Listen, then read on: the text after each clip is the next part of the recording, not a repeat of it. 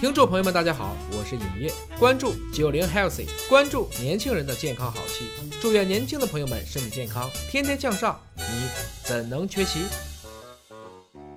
健康好戏现在开演，大家好，我是大葱，本期为您请到的是燕涛老师，燕涛老师好。大葱同学好，哎，最近呢，我们看到了一个让人非常兴奋的一个科学发现。这个科学发现呢，还是在非常官方、非常权威的一本期刊《科学》杂志里面刊登的。对，说是科学家们发现了一个增强运动耐力的核心因子。对，哇，听起来特别神秘，好像就像那种超级英雄一样，打一针，哇，突然变身了，超级英雄就出现了。哪怕是平时很瘦弱的人，就像那个蜘蛛侠里面那个男主角似的，咔嚓一咬，一个化学物质一进来，哎呦，第二天自己就飞檐走壁，这个摸爬滚打样样都行。燕涛老师，这个东西是不是真的能够存在，真的能够对我们有那么大的裨益呀？啊，我先说一下，首先呢。大葱有点夸张了啊！这个实验的研究是基于老鼠的实验啊，还是老鼠的实验。对它注射的这个物质呢，待会儿我会讲。但是注射物质也是注射在老鼠身上之后呢，去研究它的肌耐力，嗯，呃，运动的时间啊，运动距离有没有明显增加？事实发现真的增加了。但是，嗯，我要把这个故事先给大家好好讲一讲。先不要急着去开心啊！那这里面发现的核心的这种免疫因子，其实大家也不一定很陌生，叫做白介素十三。这个白介素是个什么东西啊？这个白介素就是我们的这些免疫细胞，比如说淋巴细胞分泌的一些细胞因子，嗯它起到了各种抵抗外界病原体的作用。比如说这个白细胞介素十三，它本来就是一个专门抵抗我们这个体内寄生虫的一个作用的物质。它就是一个免疫因子，那它其实是身体里的一个小卫士。那这个小卫士怎么会影响我们的运动能力呢？其实早在上个世纪就有科学家发现，这个运动其实可以增加肌肉对葡萄糖的这个摄取。但是呢，大家都说，哎，那肌肉对葡萄糖的摄取不就是这个胰岛素起到作用吗？胰岛素一增加，哎，肌肉就会把这个葡萄糖吸收进来，转化成糖原，对吧？或者是要么。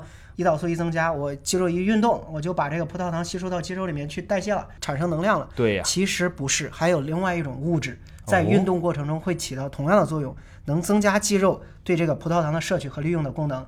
那时候呢，科学家还没找到到底是啥，他们就猜想可能是这个白介素六，就是另外一种免疫因子。他们猜想可能是白介素六，但是呢，后来的一些人体身上的实验还发现还真不是。为什么呢？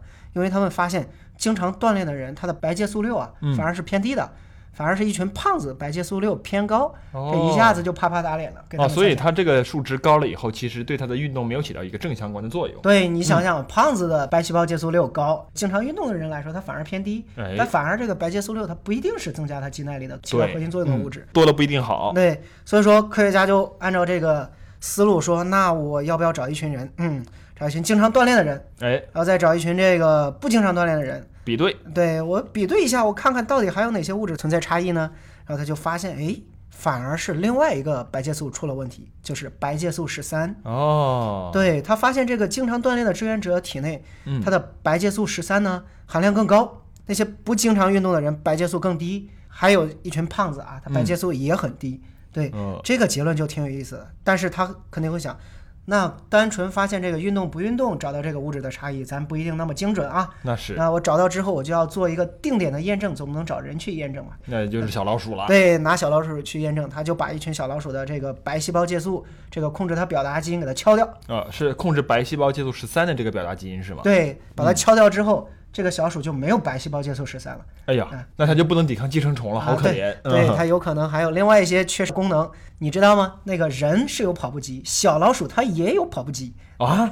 小老鼠做实验也有它专用的跑步机。对，然后呢，科学家就让一群这个被敲除掉白细胞介素十三这个基因的小老鼠和一群正常的小老鼠在跑步机上去跑步，然后就坐在旁边观察，发现这个被敲除掉白细胞介素十三的小鼠。它跑的时间也跑不过正常的小鼠，跑的距离也跑不过人家，意思就是它的耐力更差，距离也更近。对，距离更近，时间更短。所以说呢，这个发现就很有意思了。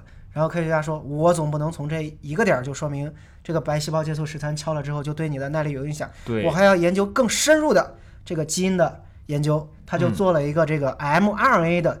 这个表达谱的研究，这个 mRNA 是指什么意思呢？你的有些基因呢，体内的基因，它在不同的时间段，它表达的情况是不一样的。嗯，不是说你在同一时间段内所有的基因都要表达，你测 mRNA 的时候，你就可以看动物在这个状态下，或者在受到某种刺激下，它都有哪些基因参与了表达，来判断它体内现在主要行使了哪些的功能。嗯，那结果如何呢？结果就发现这个运动过程中啊，嗯就是运动之后就把这些小鼠的这个肌肉啊比较残忍，把它肥肠肌腿上的一块肌肉取下来，哎，然后去测一下里面的 mRNA，然后来看它都有哪些基因表达了。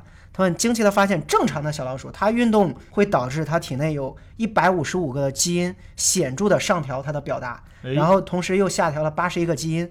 那这些基因都和什么有关系呢？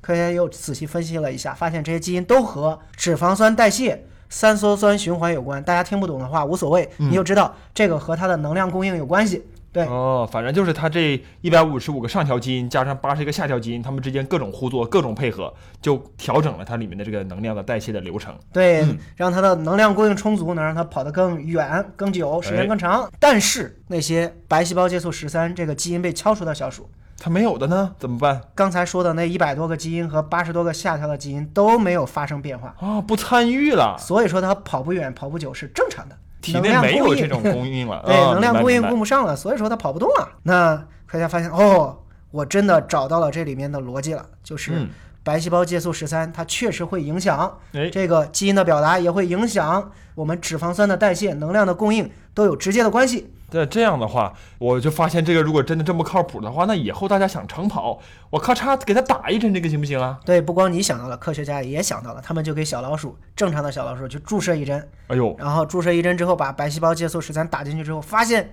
它们确实明显的增加了它们运动的时间和运动的距离。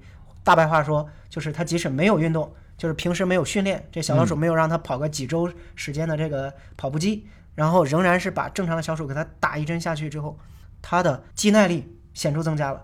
对哇，那就是平时是个肥宅，打这一针马上变成一个健将啊，对，太靠谱了，这也。是你肯定在歪歪了，说哎，啥时候这东西能在人身上用？哎，那就是一个超级无敌兴奋剂呀、对，其实大家不要高兴的太早。我说了，人体内都是一个复杂的系统。这个白细胞介素十三，它原本的作用是为了抗击生虫感染的，对它同时呢也能间接的促进我们肌肉能量的利用，然后增加我们的肌耐力。但是白细胞介素十三作用人体的时候，它的下游会激活一个转录因子，这个转录因子叫 STAT 三。STAT 三，我再讲一遍，这个转录因子它有一些作用。当白细胞介素十三分泌的量比较多的时候，它激活了这个转录因子。